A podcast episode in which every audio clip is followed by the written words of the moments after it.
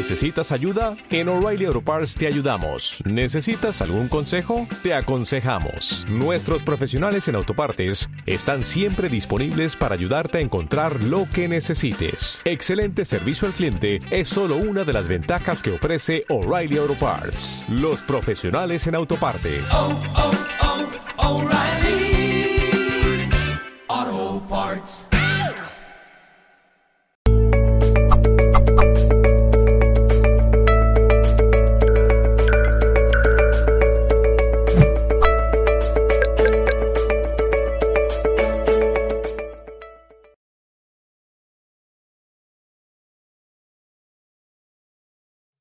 Feliz lunes 4 de mayo del año 2020. Bienvenidos a Gente Brillante, un programa lleno de desarrollo personal, lleno de crecimiento, de evolución, de herramientas y tips muy claros, muy precisos y muy concretos de personas que han marcado la diferencia en el mundo y que vienen a compartir toda esa sabiduría durante tantos años de trayectoria, de carrera, de profesión y, que bueno, que la ponen aquí al servicio de todos ustedes. Mi nombre es Andrea Villamizar y tengo el gustísimo placer de acompañarlos durante estas dos horitas de programa y quiero presentarles a quienes me acompañan siempre y hacen esto posible. Primero mi querida compañera Marta Peiro, ¿qué tal Marta? ¿Cómo estás? Muy bien, con muchas ganas de empezar otra semana. Así es. Sí, mi querido Sergio Alberto, que está por allí a través de los controles de Libertad FM y que lo escuchamos hace un ratito. Hola, Sergio, te mandamos un beso y un abrazo. Ya te extrañamos darte ese abracito de cerca. Pues Así que, mm, y por supuesto, llevándoles, dándoles las gracias también a mis amigos de Mindalia Televisión, quienes están haciendo la labor de poner este programa a través de, de su canal de YouTube nuevo, Mindalia, Mindalia Plus. Eh, así que bueno, Aquí los, les mandamos un beso, un abrazo, los queremos mucho y esperamos que disfruten todo este lunes de programa. Así que Marta, cuéntanos por favor, sin más preámbulos, quién es nuestra primera invitada. Pues nuestra primera invitada es una persona que si por algo se, se la puede definir es por la palabra resiliencia y que creo que su testimonio, la verdad, es que va a venirnos muy bien tanto a ti y a mí, Andrea, como como a toda la gente que nos escuche, porque en estos momentos tan complicados creo que, su vida es un ejemplo de, vale, sí, me puedo irme en un momento, pero hay que seguir adelante, por supuesto. Es Mónica de Armas, una profesional de recursos humanos con más de 15 años de experiencia en consultoría y formación, potenciando el crecimiento de las personas y equipos de las distintas jerarquías de una organización. Como he dicho, Mónica se define por la palabra resiliencia fue víctima de la crisis económica de 2018 que dejó a mucha gente en el paro y por la que mucha gente lo pasó muy mal. Y ha pasado por dos despidos, además de construir negocios que pues, no han tenido demasiada suerte y no han acabado en buen puerto. Pero ella siempre se ha reconstruido, ha aprendido de sí misma y de la experiencia y ha sabido seguir adelante, que es lo más importante. Su trayectoria profesional comenzó en la multinacional Camper, donde involucró y motivó a más de 500 trabajadores. Trabajó también en una multinacional del sector retail como responsable de formación.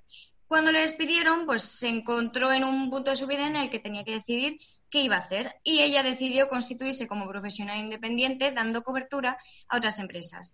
Mónica ha emprendido dentro del campo de la inteligencia emocional después de realizar un máster en este ámbito y también ha ejercido de consultor en el entorno de empresas relacionadas con la industria y actualmente como profesional independiente también colabora con consultoras en materia de formación dentro del área de recursos humanos. Buenos días, Mónica, ¿qué tal estás? Hola, buenos días, Marta y Andrea. Muchísimas gracias por, por estar este ratito con nosotros. Muchísimas gracias a vosotros por, y a vosotras por invitarme. Un placer. Bueno, Mónica, ya que te he definido a lo grande diciendo que, eres una experta básicamente en, lo de la resiliencia, que es algo muy importante, ¿cómo mm, vamos a intentar motivar un poquito esta mañana de lunes a nuestros oyentes? ¿Cómo se puede ser resiliente en un momento tan complicado para todos? Bueno, eh, lo primero, si me permites, eh, en lugar de decir que realmente soy experta, eh, yo básicamente me considero una persona que, que he sido como entrenada, ¿no? A ver, claro, las circunstancias de la vida que todos tenemos en momentos determinados por algún sitio, pues siempre una sensación de quedarnos en el aire o no saber muy bien hacia dónde tirar. es más bien que yo creo que se trata de entrenar este músculo, ¿no? De, flexibilidad, porque Eh, ya lo dice la, Real Academia Española, no lo digo yo, ¿no? La RAE, si, si, si nos vamos a, a este punto, dice que verdaderamente la resiliencia supone la capacidad humana de asumir con flexibilidad las situaciones límite y sobreponerse a ellas, ¿no? Entonces, claro, desde esta perspectiva, yo creo que es más bien eh, que yo he tenido un entrenamiento en muchas circunstancias de mi vida, ¿no? Que me han llevado a este punto, ¿no? Es un poco esto. Y contestándote a la pregunta, eh, claro, ¿cómo sobrellevar la circunstancia actual? Pues eh, creo que para una clave para poder entrenarnos ahora en esta herramienta y en esta habilidad de resiliencia es confiar.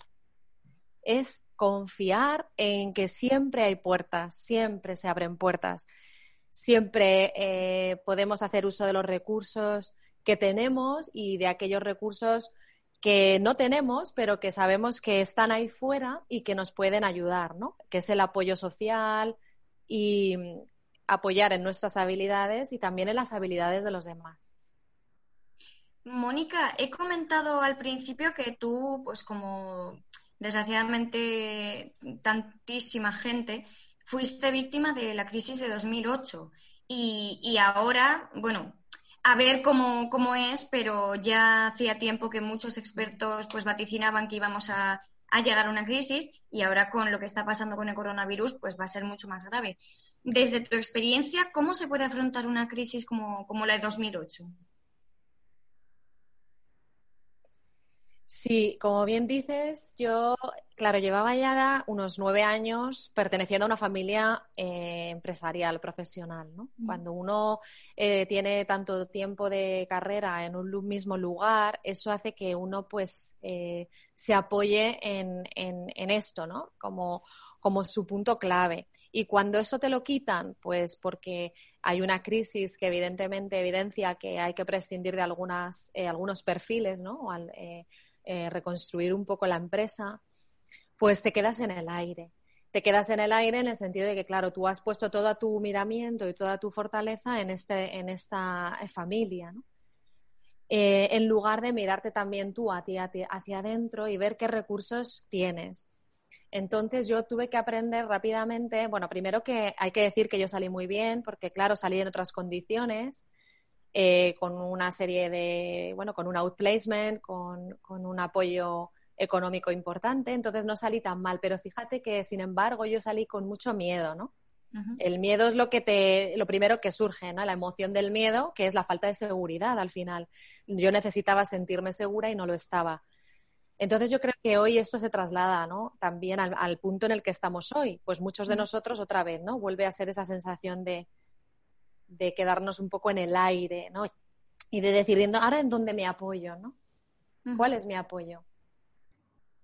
Mónica, me parece interesante todo aquello que estás, que estás comentando y, y, bueno, pienso un poco en los momentos más difíciles en los que se considera que es importante ser una persona resiliente y conecto mucho con el para qué, ¿no? ¿Cuál es la importancia de tener un para qué y cómo trabajar ese para qué que te permita ser y aplicar esa resiliencia?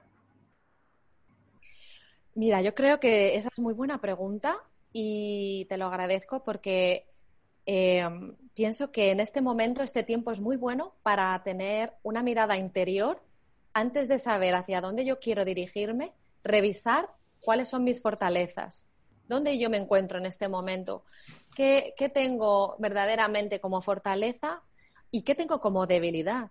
En este tiempo de un poco reclusión, de confinamiento, también nos da tenemos que tener esta mirada crítica de decir, bueno, pues yo creo que por aquí me falta esta formación, pues a lo mejor tengo que formarme y hay plataformas ahora que me pueden dar este soporte, ¿no? Y me pueden ayudar a formarme más de cara a lo que voy a ver fuera, ¿no?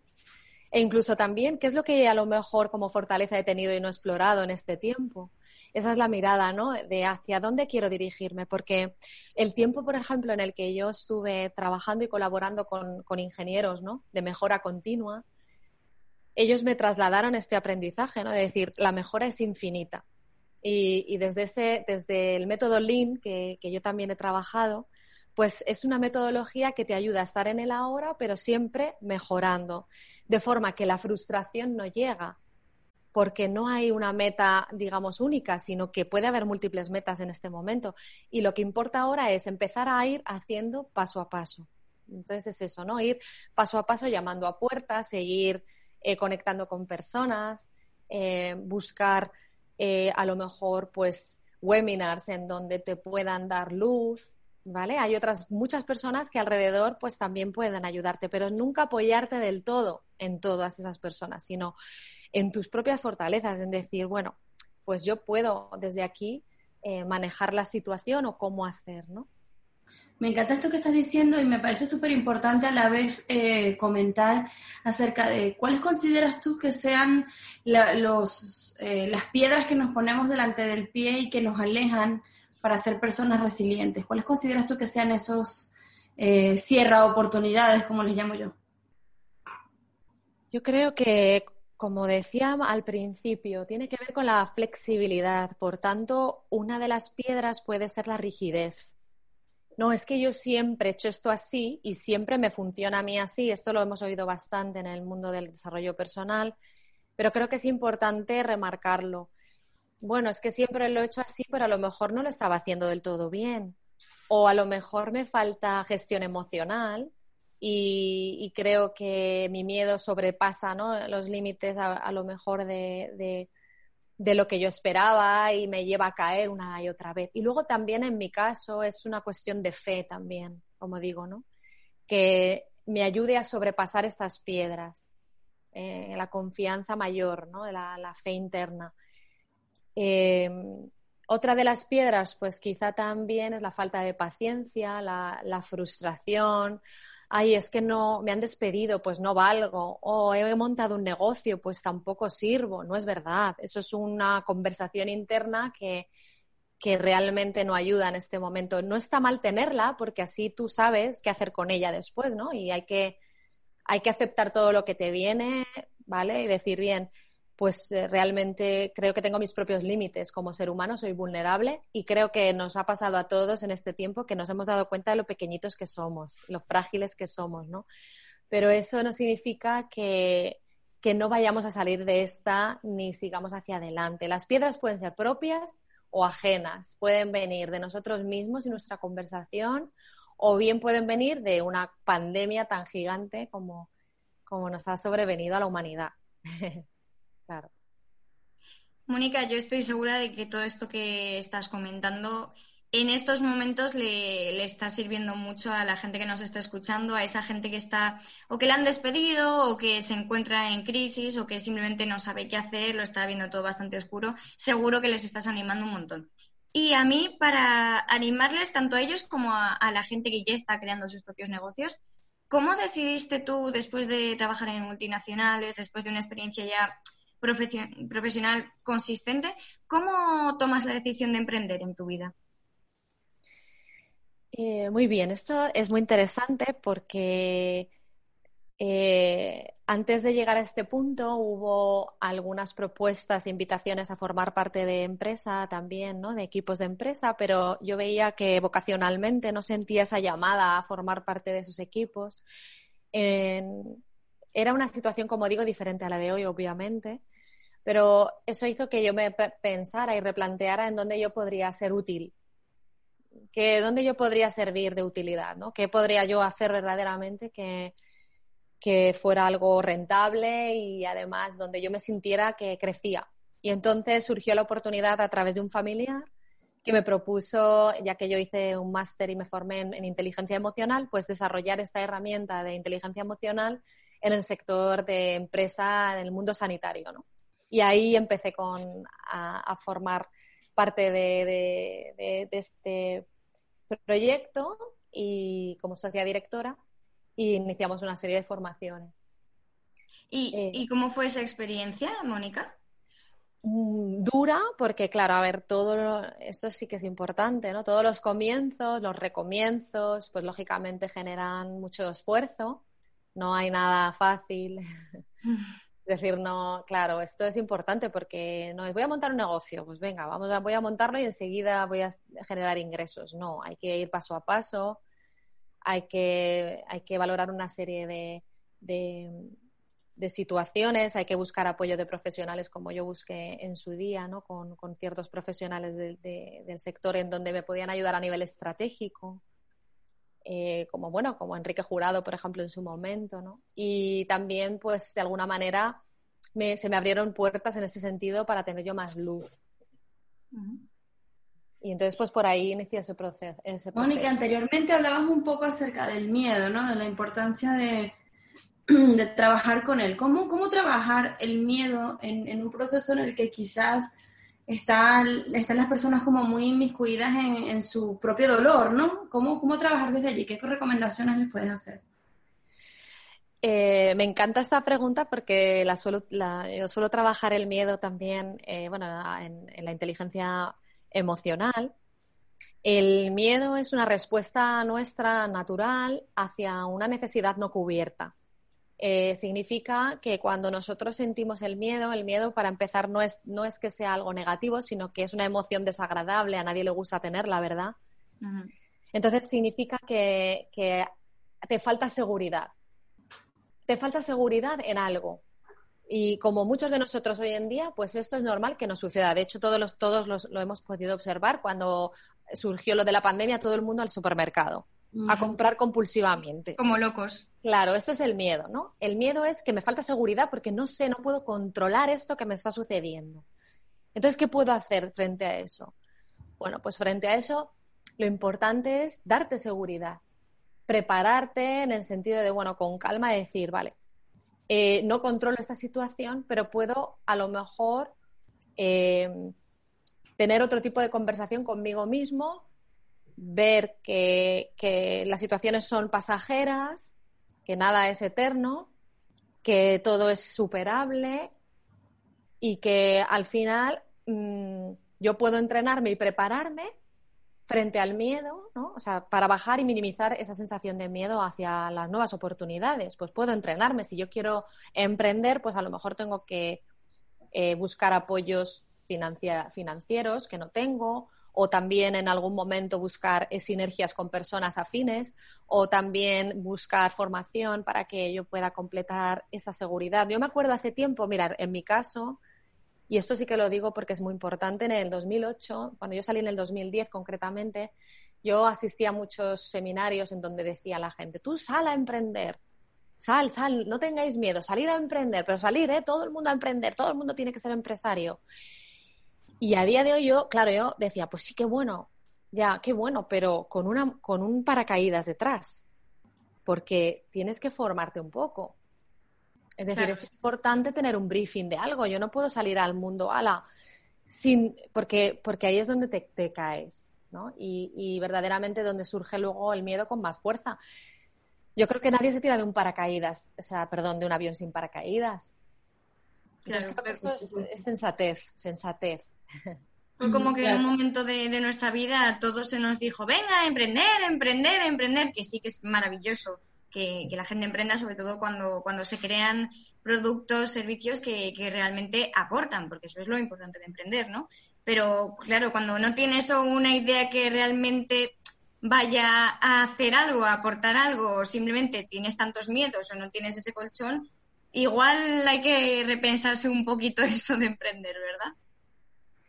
Sí, a ver, yo creo que aunque nunca se sabe los pasos a dónde nos llevan y uno tenga muy clara la meta como la tuve yo y luego resulta que la empresa pues se ha quedado un poco parada, ¿no? Lo que yo monté, que no acabada, pero ahí está, ¿no? Eh, uno tiene que ir viviendo el camino y, ir, e ir intentando de alguna manera, pues, bueno, pues de a poco ir creciendo. Claro. Y esa es la clave. Eh, Mónica, hay una cosa que cuando te escucho hablar me parece muy interesante y, sé que desde tu nivel de expertise seguramente nos puedes aportar mucho. Y es que eh, para mí, y dime si, me estoy equivocando, si no, no estoy en lo cierto, una persona eh, resiliente tiene que tener la capacidad de mirar el fracaso como, una, como un aprendizaje, ¿no? ¿cómo, ¿Cómo ha sido ese proceso para ti durante esos mal llamados fracasos o aprendizajes que has tenido y que te han permitido ser resiliente? Bien, bueno, yo eh, cuando trabajaba en la multinacional mm, me eduqué mucho en el entorno americano. El entorno americano tiene otra cultura. El fracaso lo asumen como algo normal. ¿no? Eh, eso, es su fuerte. Ellos siempre te preguntan, ¿dónde has fracasado? Lo primero. Porque ellos ven que de ahí que has hecho, ¿no? Entonces, eh, todo el mundo fracasa siempre en algo. Si os fijáis, no solo en el trabajo, ¿no? En cualquier área de la vida, todos caemos. Como decía, todos somos vulnerables. La perfección no existe como tal. Y además sería un error llevarnos ahí porque nos generaría muchísima frustración. Yo creo que lo importante es, sobre todo, pues eh, ver que, bueno, pues a veces uno cae y dice, ah, madre mía, qué, qué, sensación de no haber hecho nada o no sentir que no he construido nada. Pero hay que ir al histórico. Yo creo que aquí hay que ir al histórico de momentos en donde tú has hecho en tu vida algo positivo, donde has servido de ayuda a alguien, donde realmente has abierto una puerta empresarial o una comunicación o has servido de enlace para que otra persona pueda encontrar trabajo es decir, hay que mirar el histórico de vida, aunque tu vida sea corta y seas muy joven, pero que pensad que tenemos toda la vida por delante, a no ser que, esto sea un switch off, ¿no? Que digas, bueno, se acabó. Y ahí se acabó y la muerte también es algo que estamos viendo que forma parte de la vida. Luego el fracaso igualmente forma parte de la vida.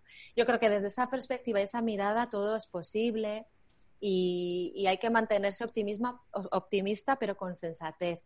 Yo, por lo menos en mi caso, siempre he intentado utilizar esa sensatez. ¿Me habrá llevado a mejor puerto o no? En este momento igual, pues bueno, buscando sinergias, buscando salida, eh, en fin, y ya van saliendo cosas, ¿no? Es decir, pues bien, con tranquilidad. Mónica, acabas de comentar ahora mismo que, esa diferencia cultural entre los estadounidenses que realmente valoran el fracaso como algo muy positivo porque es una oportunidad no para aprender de lo que has hecho y, crear cosas nuevas. Y, y, luego, por ejemplo, los españoles, que aquí un fracaso es como, Dios mío, guerra, se acaba el mundo, ¿qué estoy haciendo? ¿Crees que pues cosas como la que nos está pasando ahora, como la pandemia, o crees que hay alguna manera para que cambiemos esa percepción y empecemos a pensar un poco más a la americana, como se suele decir? Sí, yo creo que eh, debemos, bueno, o invitaría a hacernos la pregunta, eh, ¿cuál es mi punto, cuál es mi punto más débil o, qué es lo que yo podría mejorar? Eh, ¿Soy humilde? lo suficientemente como para aprender de, esta situación. Quiero aprender de esta situación. Eh, ¿con qué, ¿A quién puedo pedir apoyo social en un momento dado? ¿Quiénes son las personas de mi entorno que verdaderamente con los que yo pueda crear algo importante, útil para los demás, no solo para mí mismo? Sería como volver un poco a lo que tú dices, ¿no? La, o sea, la pregunta va enfocada en que yo creo que es una buena oportunidad para mirarnos un poquito por dentro y creo que lo estamos haciendo todos por las conversaciones que yo estoy teniendo, o las personas que me llaman o con las que hablo, a las que escucho y, que también me ayudan, pues yo creo que estamos todos un poco en ese punto, ¿no? Este encerramiento también te ayuda a reflexionar y decir, bueno, pues a lo mejor por aquí no lo he hecho bien, vamos a ver si por aquí puedo hacerlo mejor. Y al final no es que esté mal hecho, es que somos, como digo, muy débiles, ¿no? Hay que tener una mirada más en el cielo, que digo yo, con más fe. ¿Cuáles consideras que han sido tus aprendizajes en este tiempo de confinamiento? Pues eso, eh, muy bien. Exacto. Eh, el decir, bueno, yo fijaos, yo tenía ahora un proyecto estupendo y ahora tendría que estar en México dando formaciones a cadenas hoteleras a un nivel bastante importante. No solo México, ¿eh? también os comento, a título así particular y como en clave de humor, también tenía un viaje a Formentera por trabajo que hacía años quería ir a Formentera y yo decía, por favor, qué maravilla, de repente todo esto se cae. Mm. Entonces, claro, se para, ¿no? Y dices, madre mía, ¿y, y ahora qué ha pasado, no? Y, y sentí, pues eso, darme cuenta de que también siento miedo, aunque yo he, estado, he sido entrenada más en, en porque para mí vivir en crisis de alguna manera es mi día a día. Yo soy autónoma y verdaderamente esto pues, pues puede pasar. En muchas ocasiones un cliente te dice se acaba el proyecto y se acaba, ¿no? Entonces la mirada mía es de no machacarme, de no hacerme culpable de las situaciones. Sí que ver en que hay cosas que todavía tengo que pulir. Eh, no lo sé, en mi caso, pues por ejemplo, el perfeccionismo. Eh, quizá no ser tan orgullosa, el darme cuenta de que, pues lo que digo, el histórico, volver ahí, siempre he salido adelante, no me ha faltado nada. Y acrecentar esta fe, ¿no? Esta confianza en, bueno, en mi caso en Dios, ¿no? Y que también me apoya Sí. Mónica, me imagino que, en todas estas reflexiones, además de por el confinamiento que nos está dando a todos un tiempo maravilloso también para reflexionar y hay que intentar entenderlo así también, imagino que en todas estas reflexiones que, tú comentas también tendría algo que ver ese máster de inteligencia emocional que, hiciste, ¿no? ¿Qué, tal fue esa experiencia del máster de inteligencia emocional? Bien, la verdad es que fue un regalo fueron 600 horas de trabajo, de desarrollo, bueno, de, autoconocimiento y de conocimiento de los demás, de entender en qué consiste el mundo emocional.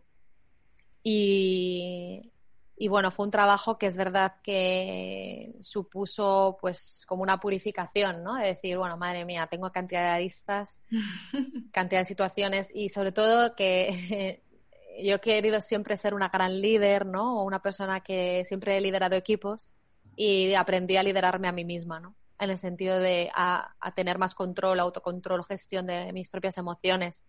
Que eso es lo que yo creo que ahora me está ayudando, por ejemplo. Pero, ¿crees que las emociones se pueden controlar completamente? Se pueden gestionar, como decía, ¿no? Eh, y controlar los impulsos. Se deben, no es que se pueda, se deben controlar cuando hay impulsos feos, ¿no? Pero lo que, para no tener que llegar a ese control, existe lo que se llama la gestión. Que cada vez que llega una emoción que dices, bueno, es una emoción un poquito desagrado, ¿no? Pues que hay un sentido. Es como cuando uno va a conducir y el coche, pues saltan pilotos que te están avisando, ¿no? Pues te falta gasolina, te falta aceite. Pues en ese sentido las emociones funcionan así. Mónica, me encantaría que, mm, cerrásemos esta entrevista con algún mensaje, alguna reflexión que le quieras dar a todas las personas que nos están escuchando y nos están viendo. Pues sí, eh, a ver, yo desde mi humildad, no sé, desde la sencillez, yo diría, la vida está llena de desafíos, eh, de oportunidades. Eh, y enfrentar estos, estos desafíos como oportunidad nos puede ayudar a descubrir los maravillosos recursos que cada uno tiene y que, y que tenemos, ¿no? los talentos que tenemos para construir de nuevo pues, nuestra vida y hacerlo de otra manera. Y que se sale de todo. Sobre todo el mensaje es que se sale, que, que a mí nunca me ha faltado de nada. Así que, bueno, aunque a lo mejor haya que ser más austeros, bueno, en principio, pues adelante. Pero también se puede. Que se puede, sí. Que te lo dicen tres chicas que están vestidas de rojo hoy, por casualidad. Nos hemos coordinado, de verdad, parece. Mónica, ha sido un inmenso placer tenerte, de verdad. Tú misma lo definiste, me quitaste la palabra de la boca. Te iba a decir que a mí me dejas una sensación de humildad tremenda, mm. eh, de una persona que con una sencillez muy pura te transmite toda, toda esperanza necesaria para, salir de esto y para entender que, esto es un proceso, que la vida es muy cíclica, que hoy como estamos aquí, mañana estaremos en otro lugar y que todo lo que hoy estamos viviendo contribuye al, mañana que estamos buscando, ¿no? Así que mm. muchísimas gracias, ha sido un inmenso placer tenerte. Muchas gracias. Muchas gracias por, por invitarme, un placer. Así que vamos a una pausa y ya volvemos con más de Gente Brillante.